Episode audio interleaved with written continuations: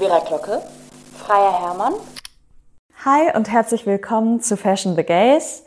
Wir sind Vera und Freier und in diesem Podcast geht es um Inszenierungen in Filmen, Serien und Instagram-Posts, die wir als politisch verstehen, denen wir die Wirkmacht zuschreiben, unsere Gegenwart zu formen. Und heute sprechen wir über die Netflix-Serie Queen's Gambit.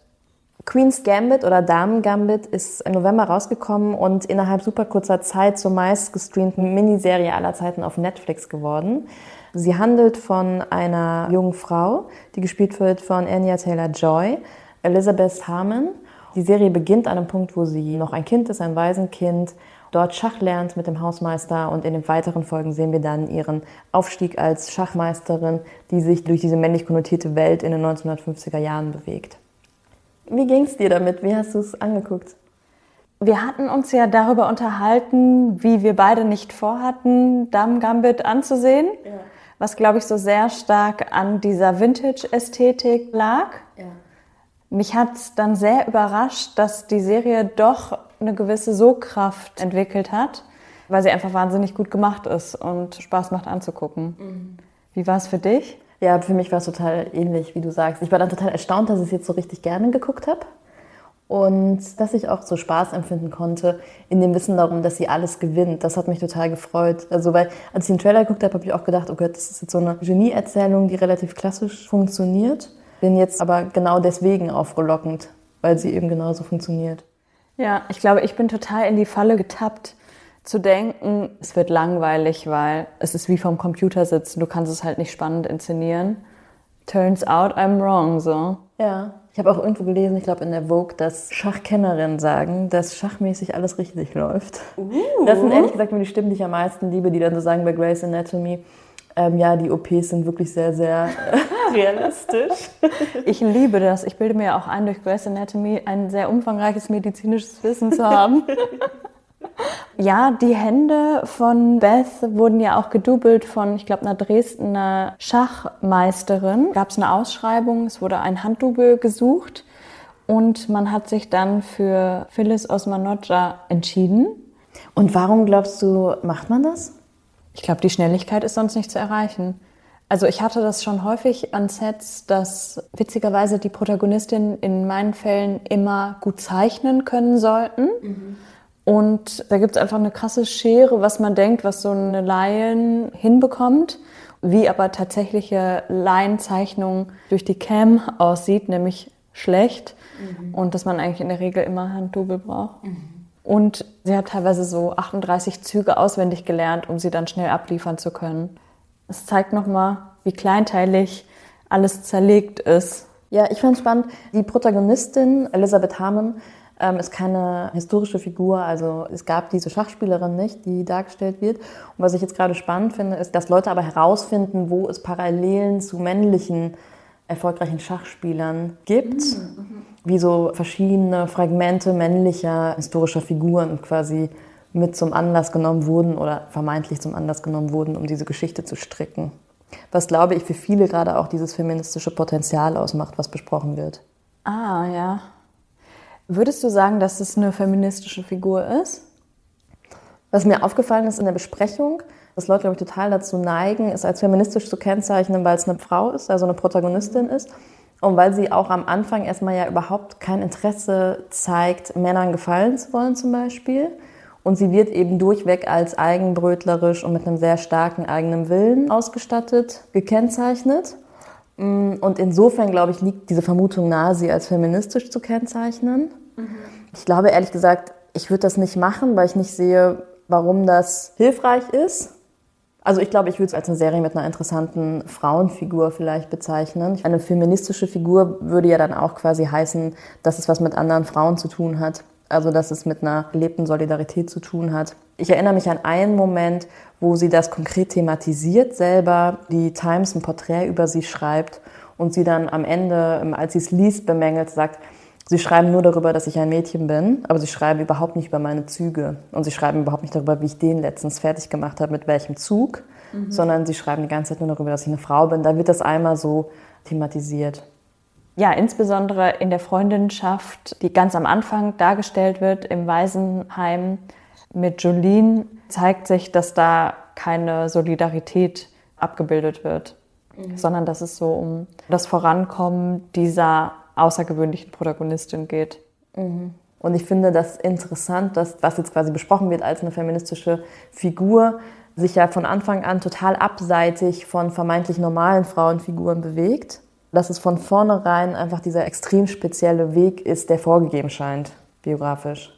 Aber das würde ich sagen, ist ja irgendwie auch typisch für neuere Weiblichkeitsinszenierungen in Serien, mhm. dass diese starken Frauenfiguren natürlich keine normalen Frauen sind, sondern dass die in jeder Handbewegung auf Special inszeniert werden. Was ich finde, sich auch so sehr in der Inszenierung ihrer Äußerlichkeiten manifestiert. Was ja sehr auffällig ist, sind die roten Haare der Protagonistin, die als natürlich erzählt werden, aber die eben äh, kein Rotschimmer sind, sondern einfach rot.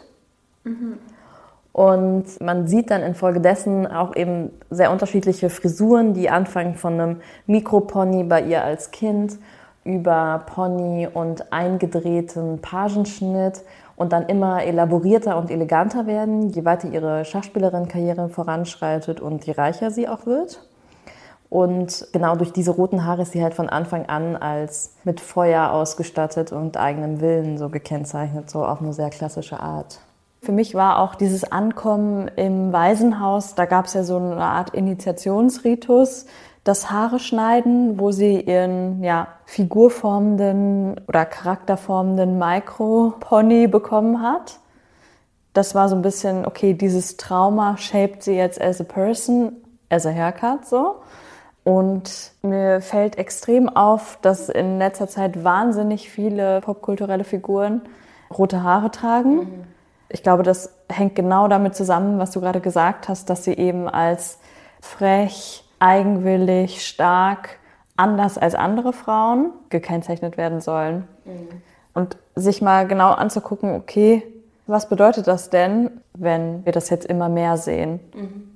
Ich habe eine kurze, unvollständige Liste ähm, recherchiert von Protagonistinnen in Serien und Filmen, die rote Haare haben. Also Anne von Green Gables, gerade auf Netflix. Dann Gina Davis in A League of Their Own. Julia Roberts in Pretty Woman, aber eigentlich ziemlich viele Julia Roberts 90er Jahre Romcoms. Ja. Julianne Moore und Emma Stone in Crazy Stupid Love, Kate Winslet in Titanic und natürlich die ganzen Weasleys in den Harry Potter Filmen. Da finde ich es nochmal interessant, die unterschiedlichen Narrative, die mit rothaarigen Männern und rothaarigen Frauen einhergehen. Oh mein Gott, das ist so interessant. Komplett unterschiedlich.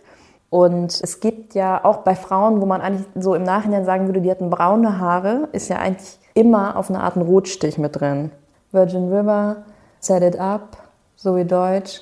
Ich glaube, es werden ja so unterschiedliche Rottöne von eben dem sehr unnatürlichen, das aber sehr selten und für sehr besondere das Filme reserviert. Äh, Rot. Genau, das Lola Rent Rot. Dann das als natürlich erzählte Ginger. Und dann eben auch Ginger wäre ja dann Hermine. Genau, ja. Und dann dieses braune Haare mit Rot, also in so einen Kastanienton irgendwie eigentlich gehend. Mhm.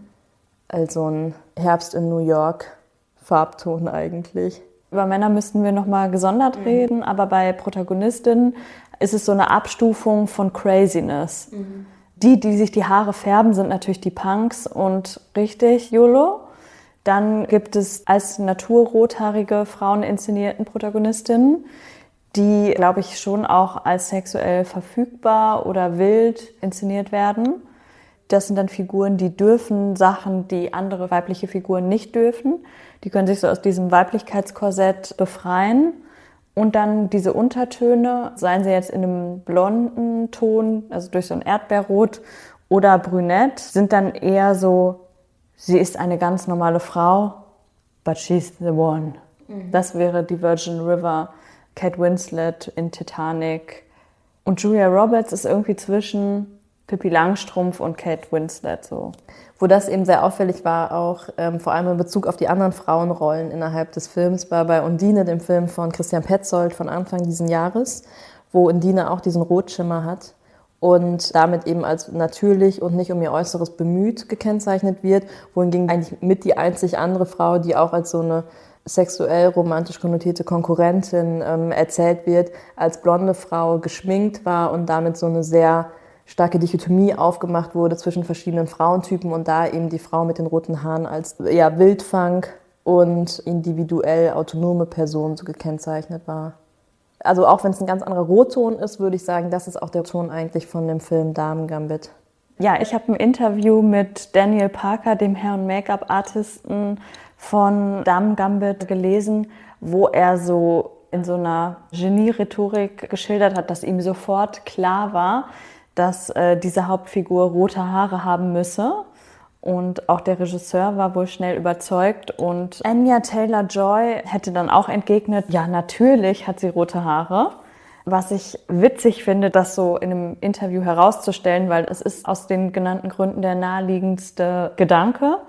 Und was ich mich da frage, in Bezug auf Hair und Make-up allgemein, inwiefern das eigentlich auch negativ zu werten ist, dass dem so beinahe so eine Physiognomik, also diese Pseudowissenschaft, wo von dem Aussehen einer Person und ihren äußeren Merkmalen, insbesondere dem Gesicht, auf den Charakter geschlossen wird oder wurde, auch historisch. Also insbesondere bei Hair und Make-up wird ja versucht, eine abstrakte, geschriebene Figur Wirklichkeit werden zu lassen, indem sich Herren Make-up-Artists überlegen, wie diese Person aussehen müsste. Mhm. Aber diese Versinnbildlichung der Genialität so ausbuchstabiert dann zuzugeben auch, fand ich irgendwie total interessant. Ich weiß total, was du meinst. Mich hat das auch total amüsiert, diesen Interviewauszug zu lesen, wo der Maskenbildner das eben beschreibt, wie er das sofort wusste.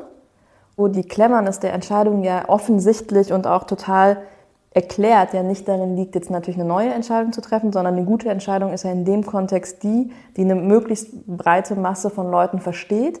Und die versteht sie ja nicht, weil sie in ihrem Privatleben so einzelne rothaarige Menschen kennen, auf die das zutrifft, sondern weil das über Jahre lang irgendwie reproduziert und damit zu so einem allgemeinen Wissen gemacht wurde. Und was ich da besonders interessant finde, dass in einem anderen Kontext mal Robert Grint, der Darsteller des Ron Weasley in den Harry Potter Filmen, gesagt hat, es gibt so wenige Redheads, also es gibt so wenige Personen mit roten Haaren, deswegen sollten die, die rote Haare haben, die Rollen bekommen.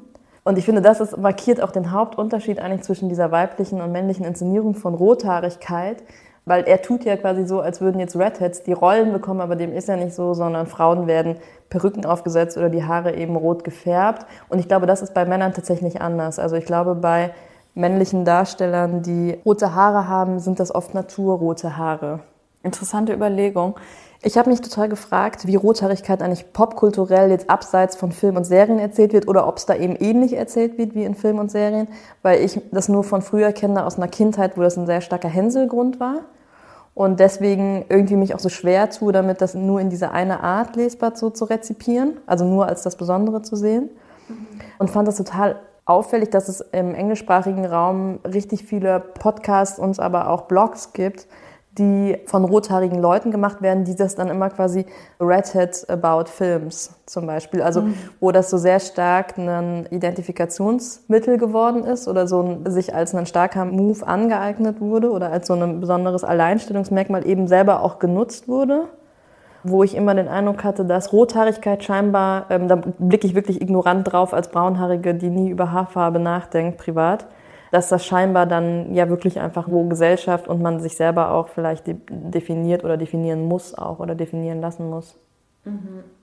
Wo genau denkst du, liegt ein erotisches Kapital von rothaarigen Filmfiguren?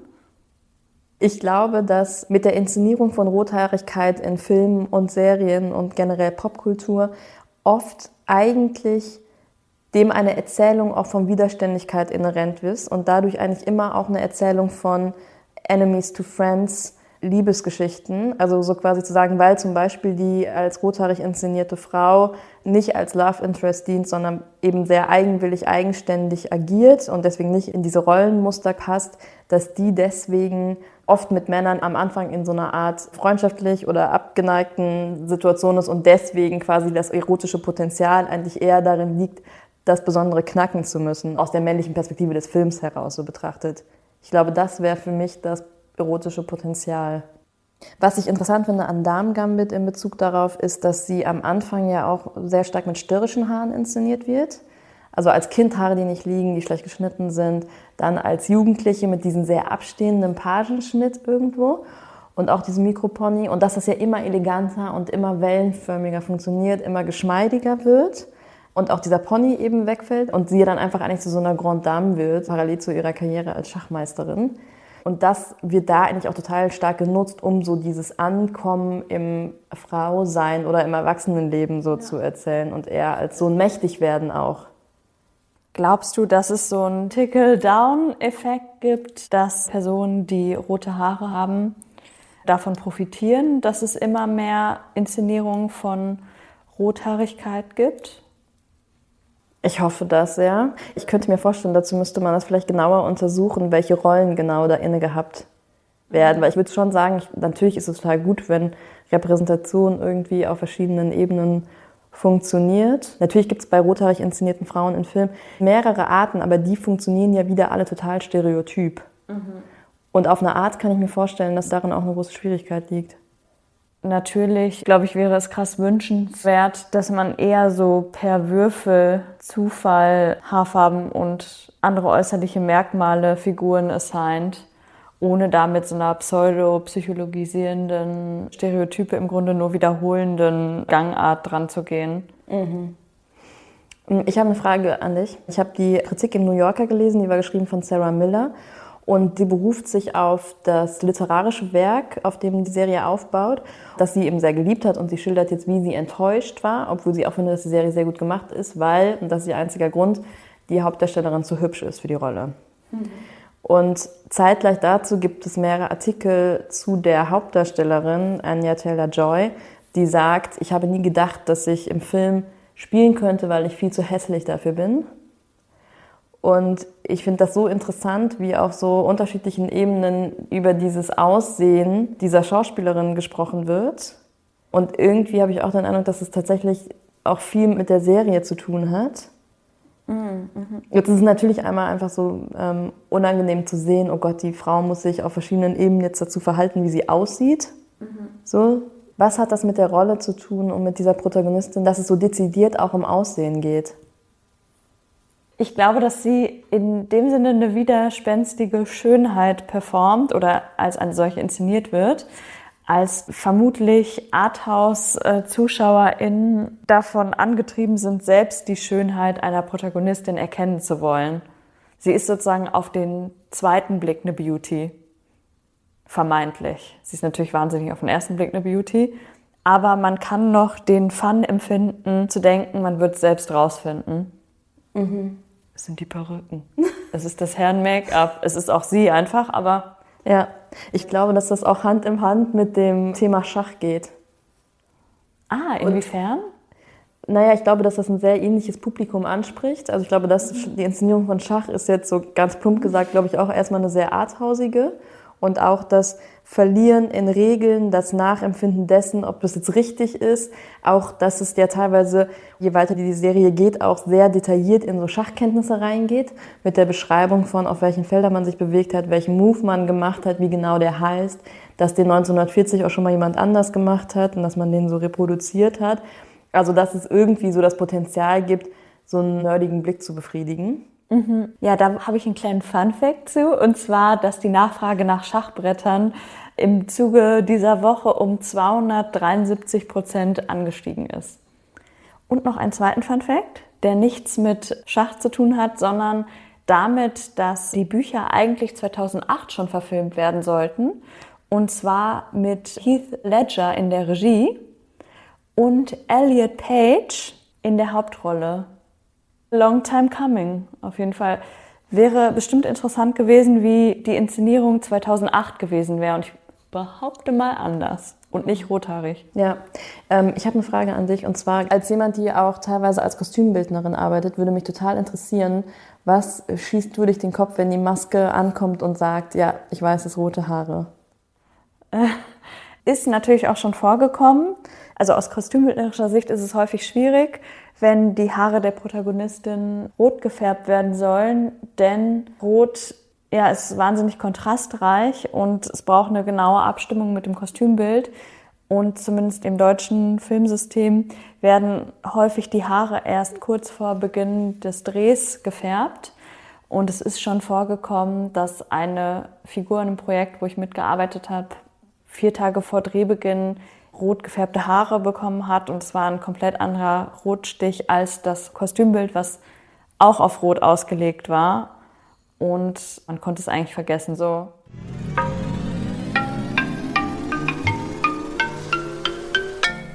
Eine neue KW, eine neue Inszenierungsbeobachtung. Was ist dir aufgefallen? Was vermeintlich ein älterer Schuh ist, aber für mich brandneu. Also bei Lippenstiftwerbung ist ja oft, dass ein sehr großer Mund abgebildet ist auf einem Foto, damit man die Farbe erkennen kann. Was mir jetzt aufgefallen ist, ist, dass die Münder immer extrem überschminkt sind, also mit Lipliner quasi übermalt, dass eine andere Mundform gemalt wird, als jetzt erstmal vorhanden ist. Und was mich daran so begeistert hat, ist, dass das eben bei Großaufnahmen sind, die eben Lippenstifte bewerben sollen, wo es darum geht, eben tolle Münder und tolle Lippenstifte quasi zu zeigen. Und weil mein erster Impuls ist, dass das ja nicht geklappt hat, wo für mich einfach das Tolle drin liegt, weil das einfach so ein weiterer Moment ist, der zeigt, dass es weniger um den tatsächlichen Effekt mittlerweile geht, sondern manchmal mehr um das Reflektieren dessen und auch das Sichtbarmachen des Prozesses und auch der Absicht. Ah ja, dann ist es quasi wie mit Schönheits-OPs, die nicht das Altern verstecken sollen, sondern das Money, was ausgegeben worden ist und die Verfügbarkeit von diesem Kapital zur Schau zu stellen. Genau, wo es gar nicht mehr der Sinn ist, quasi Natürlichkeit zu inszenieren, sondern ein anderes Bild nachzuahmen. Oh, I love it. Ja. Freya, was ist deine Inszenierungsbeobachtung? Ich weiß nicht, ob es als Inszenierung gilt. Es ist nämlich eine Sprechart oder eine Aussage. Und zwar ist mir in verschiedenen Arbeitskontexten, vor allem bei Drehplanbesprechungen, aufgefallen, dass Leute jetzt sagen knirsch. Dass Leute sagen, oh, an dem Tag wird es knirsch. Oder der Aufbau ist knirsch. Ich glaube, das wird schon so als coole Lingo irgendwie benutzt. Ich finde es wahnsinnig irritierend und ein bisschen witzig, ähm, weil es natürlich wahnsinnig performativ ist. Teilweise auch von Leuten kommt, die, glaube ich, ansonsten nicht so wahnsinnig gestalterisch mit ihrer Sprache umgehen. Zum Beispiel gar nicht so viele Anglizismen, Neologismen oder Jugendwörter, wenn man so will, benutzen. Mhm. Weißt du, wo das herkommt? Also ich habe es jetzt so in den letzten zwei Monaten zum ersten Mal gehört. Ja. Wahrscheinlich wird es ja relativ ähnlich benutzt wie so englische Worte, wie so cringe oder so. Ja. Ist das so diese Set-Sache? Ist das so ein Set-Leben, das jetzt auch so? Ich glaube, es behauptet natürlich so eine Sethaftigkeit und so eine witzige I know what the fuck I'm doing Mäßigkeit. Funktioniert aber in der Direktheit nicht. Okay, das war die achte Folge Fashion the Gates. Damit ist unsere erste Season beendet. Wir gehen in die Weihnachtspause und sind Anfang 2021 zurück. Yes, bis dahin. Ciao. Ciao.